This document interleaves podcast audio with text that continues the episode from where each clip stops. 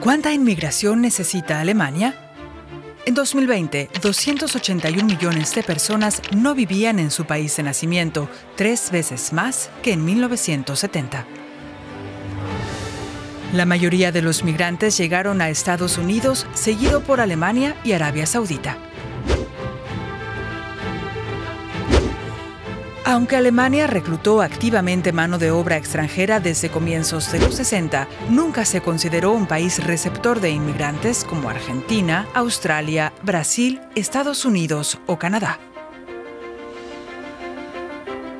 Turcos, italianos, portugueses contribuyeron a la economía alemana, pero eran considerados trabajadores invitados que debían marcharse, cosa que no hicieron.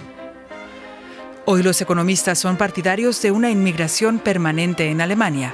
La razón es el cambio demográfico. El número de jubilados crece y pocos jóvenes ingresan al mercado laboral.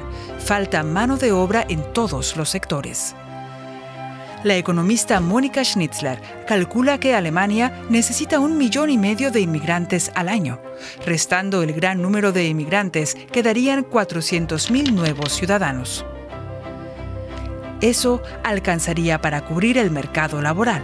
Sin embargo, la inmigración es una carrera de obstáculos. En Alemania hace falta una cultura de acogida. Canadá lo hace mejor.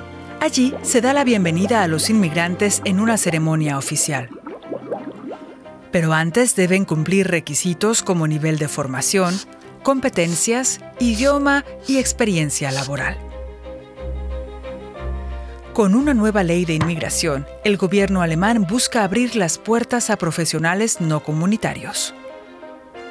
Pero un inmigrante no es solo mano de obra, es una persona en el sentido amplio que necesita sentirse acogida.